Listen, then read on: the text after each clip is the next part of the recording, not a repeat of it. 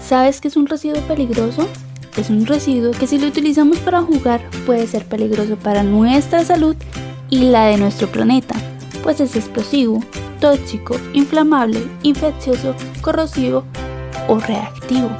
Si encuentras una botella con veneno para insectos, pilas, aceites usados, medicamentos vencidos o bombillas, no juegues con ella. Dile a tus papás para que lo lleven a los centros de acopios más cercanos y así evitar enfermedades. Así que ya lo sabes, no debes jugar con este tipo de objetos y si ves a algún amigo tuyo que lo está haciendo, coméntale lo que le puede pasar.